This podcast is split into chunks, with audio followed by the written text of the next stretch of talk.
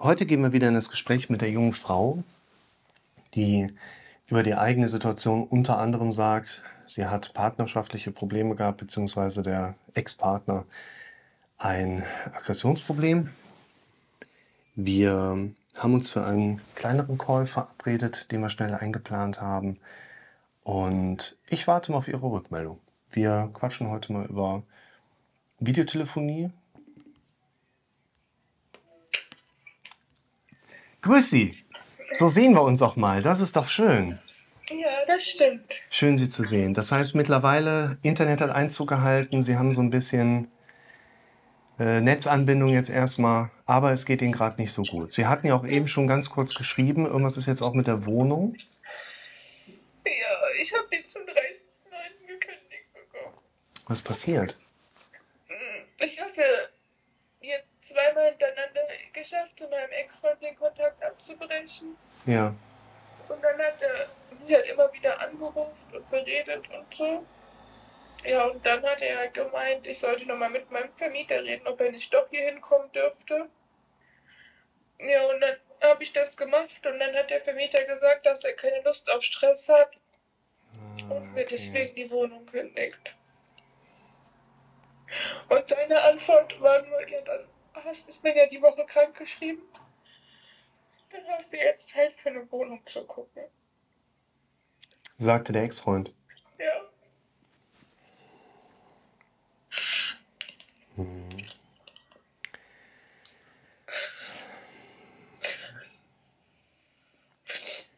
Dann haben wir heute geschrieben gehabt Ja. und dann sagt der Schatz und so zu mir und dass er sich freut, mit mir später Fußball zu gucken. Habe ich nur geschrieben, eigentlich war ich mit Freunden verabredet zum Fußball gucken. Dann kam nur viel Spaß mit so einem Lachsmiley. Und seinen Freunden würde er extra absagen und dann tut, ob ich nur behindert wäre im Kopf. Ich könnte doch eins und eins zusammenzählen und ob ich nochmal in die Grundschule müsste, dass wenn wir Kontakt hätten, dass man dann auch zusammen Fußball guckt. Und gestern hätte er mich noch gefragt, ob ich heute was vorhab. Und seitdem werde ich nur dumm angemacht. Und das hätte ja alles keinen Wert und keinen Sinn mit mir.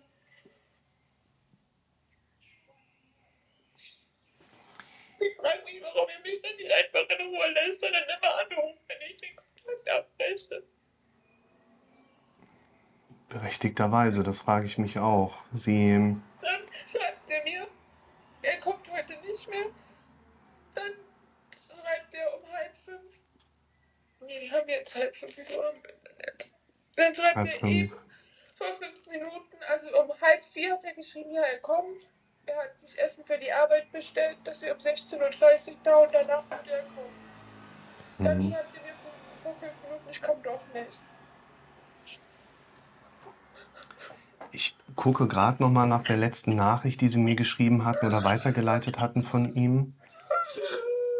Da ging es ja zuletzt darum, dass er Ihnen sehr brachial eigentlich einen Riegel vorgeschoben hat. Er hatte Ihnen ja zuletzt, das war so meine letzte Info, geschrieben, im Sinne von, er kann das so nicht mehr, er muss den Kontakt abbrechen, er muss sich jetzt selbst schützen.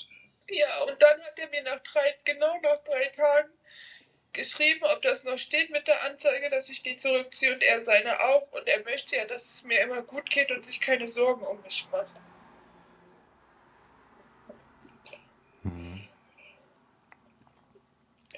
Und darauf hat sich dann wieder der Kontakt so ein bisschen hochgeschaukelt. Ja, und dann habe ich zwischenzeitlich gesagt, dann wollte der ein Wochenende mit mir wegfahren und so. Da habe ich gesagt, ich habe keine Lust, nur eine Option für dich zu sein, entweder ganz oder gar nicht und nicht dieses Hin und Her.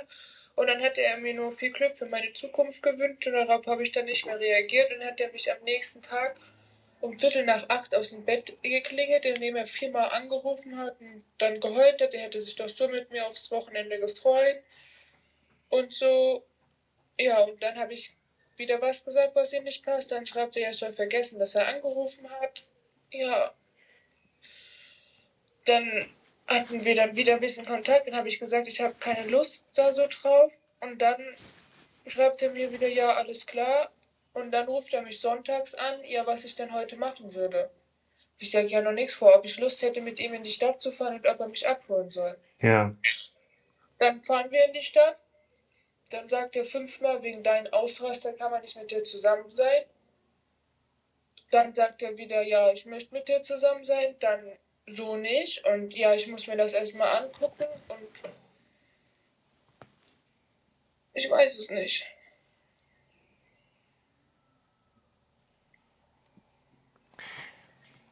Sie hatten in der Zwischenzeit mir ein paar Screenshots geschickt von Dingen, mit denen Sie sich ja beschäftigt haben im Hintergrund. Ja.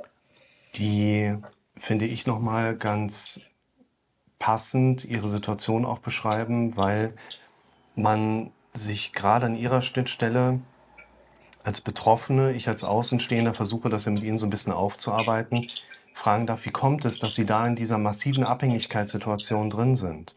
Dass Ihr Inneres immer wieder zu diesem Menschen rüberstrebt, dass Sie sich immer wieder diesem Menschen öffnen, wenn der irgendeine Art Kontakt mit in den Raum stellt.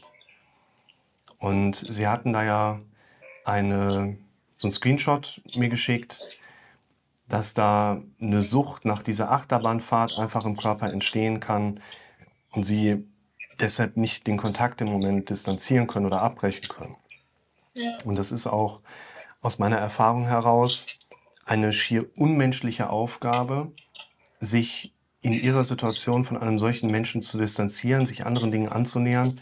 Und dann kommt ja auch noch on top mit dazu, dass er immer wieder präsent wird, immer wieder Einladungen ausspricht, immer wieder ihnen die Hand reicht, und sie dann auch noch in ihrer Hilflosigkeit damit konfrontiert sind, dann zu sagen, nein, danke, das will ich nicht, das funktioniert leider tatsächlich so auch nicht, dass darüber eine Entlastbarkeit kommt. Das heißt, sie sind, das hört sich jetzt, das ist, ich weiß, dass das nicht hilfreich ist, wenn ich das so sage, aber so wie es in ihrer Situation gerade geht, ist das alles vollkommen adäquat, alles rational, wie sie das verarbeiten, welche Möglichkeiten sie für sich haben.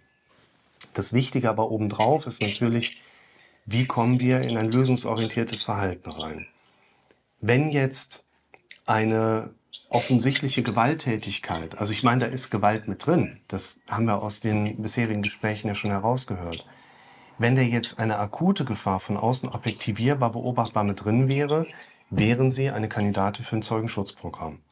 Und für Ihre Situation bräuchten wir ja, Umkehrschluss gibt es das in der Meta-Variante als Frauenhäuser, aber sie haben im Moment ja noch nicht den Unterschlupf, um Sicherheit zu finden, um Abstand zu finden, um die Distanz da auch drin zu bekommen. Und es ist eine unheimlich schwere Aufgabe, die vor Ihnen steht, wo ich Sie gerne bei begleite, die eben auch sich darum dreht, mit einer nächsten Wohnung, die Sie auftun, vielleicht noch weiter weg von dieser ganzen Thematik zu kommen und ihnen eben nicht wissen zu lassen, wo sie hingehen. Ja. Ihnen nicht wissen zu lassen, dass sie eine neue Handynummer haben, unter der sie für ihn versuchen, nicht mehr erreichbar zu sein.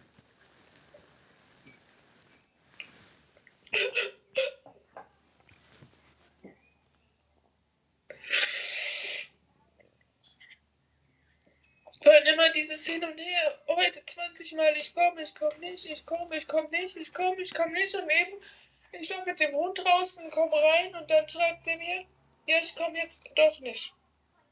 Und vorher habe ich sie mir extra gefragt, ob ich was zum Essen einkaufen soll und habe alles vorbereitet.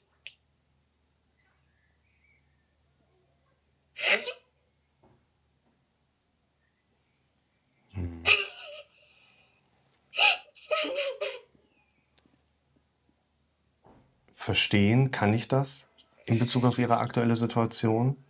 Ich bin einfach nur dumm, dass ich das alles mache. Ich wäre besser niemals ins Handy gegangen.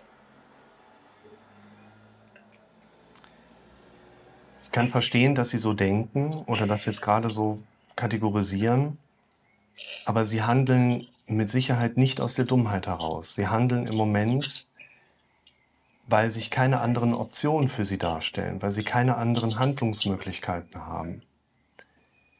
Und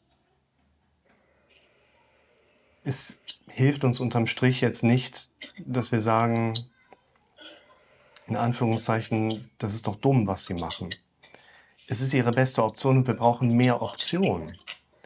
Und ihre Situation bringt natürlich eine andere Herausforderungsebene mit als jetzt vielleicht die Situation von jemand anderem. Aber das entbindet uns ja nicht von der Notwendigkeit, dass wir ins Handeln kommen müssen.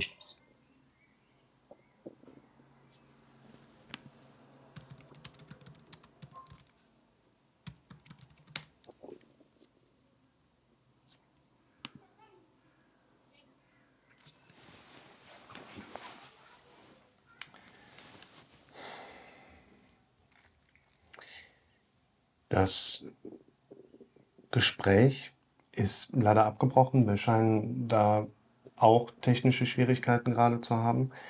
Kann auch sein, dass diese betreffende Person, dieser Ex-Freund, sich gerade mal wieder meldet. Das ist für diese junge Frau eine verständlicherweise unheimlich schwere Situation. Man kann vielleicht manchmal als Außenstehender dieses Schwerwiegende darin gar nicht so gut nachvollziehen und verstehen, wie kommt es, dass ein Mensch so sehr in die Finger eines anderen Menschen dann reingerät? Aus der Erfahrung heraus kann ich solche Situationen durchaus als häufiger erkennen. Also es passiert häufiger, als man das so denkt, als man das befürchtet. Und kann aber auch aus der Erfahrung heraus sagen, das sind so mehr oder weniger Extremzustände, die man in diesen Extremwerten leider auch gar nicht so gut lösen kann. Also man kann jetzt hier nicht und sagen, pass auf Mädel, halte ich von dem fern. Klar kann ich dir das sagen. Vielleicht zählt mal jemand mit, wie oft habe ich das letztlich gesagt. Hilft das dann, dass jemand das besser umsetzt? Es gibt manchmal Situationen, da reicht es aus, mal so eine klare Orientierung zu geben. Es gibt aber häufig Situationen, wie das jetzt hier, mit unheimlich vielen verstrickten Bestandteilen auch einfach der Fall ist, wo man eben nicht einfach sagen kann, pass auf, ich würde Ihnen empfehlen, das sein zu lassen und der, die Betroffene sagt, ah, okay, ja, kann ich nachvollziehen, mache ich. So einfach ist es nicht. Was ich hier immer ganz spannend finde, ist der Austausch. Wenn jemand von euch Ideen hat, was sollte man einer solchen Person in einer solchen Lebenssituation raten, schreibt es in die Kommentare. Ich habe mein therapeutisches Vorgehen. Ich habe viele Dinge, die ich noch abarbeiten möchte mit dieser jungen Frau. Aus dem Hintergrund der Ernsthaftigkeit der Lage muss ich für mich halt auch nochmal überlegen, ob ich das dann so offen weiter mit euch austauschen kann, wie das jetzt über diese Videos stattfindet. Oder ob man das eher mal unter zumindest phasenweise oder zeitweise so ein bisschen den Deckel schützenderweise auch draufsetzt und da erstmal so weitermacht. Trotzdem ist es für so einen Menschen natürlich wertvoll, Impulse zu bekommen, Hinweise zu bekommen, einfach so ein bisschen den Rücken gestärkt zu bekommen, wenn da jemand sich wieder, ja, wiederfinden kann, sich auch so ein bisschen mit identifizieren kann und vielleicht sagen kann, hey, ich kenne so eine Situation, habe ich auch gehabt, ich habe da so und so rausgefunden. Das ist extrem wertvoll, wenn wir solche Erfahrungen austauschen können. Das mache ich mit vielen Symptomen, das mache ich mit vielen Erfahrungswerten aus der Praxis. Und das ist wichtig, dass ein solcher Mensch auch viele dieser Erfahrungswerte einfach bekommt, um im verhaltenstherapeutischen Modell würden wir jetzt vom Modelllernen sprechen, um einfach ein Modell zu haben, so hat der das gemacht, okay, wäre das vielleicht auch was für mich? Nee, das traue ich mich nicht. Aber ich bekomme es immer wieder repräsentiert und immer denke ich für mich, doch, ich sollte das machen. Ich muss Dinge in meinem Leben verändern. Letztlich ist diese Plattform, die ich mit diesen Live-Videos versuche hier oder Live-Therapie-Videos zu etablieren, auch das, was ich ganz häufig von euch schon zurückgespiegelt bekomme, dass ich so eine Sitzung aufzeichne, durch meinen Gesprächspartner freundlicherweise freigegeben bekomme. Die geht online und ihr schreibt direkt dazu, ey, das ist verrückt. Das könnte ich sein, der da gerade mit Ihnen spricht. Das sind genau meine Symptome, die ich da mitbekomme. Und ich persönlich fände das für die Betroffenen hier relativ wertvoll, wenn jemand sich in einer ähnlichen, in einer ähnlichen Lebenssituation befunden hat und vielleicht den einen oder anderen Tipp oder Hinweis geben kann in den Kommentaren.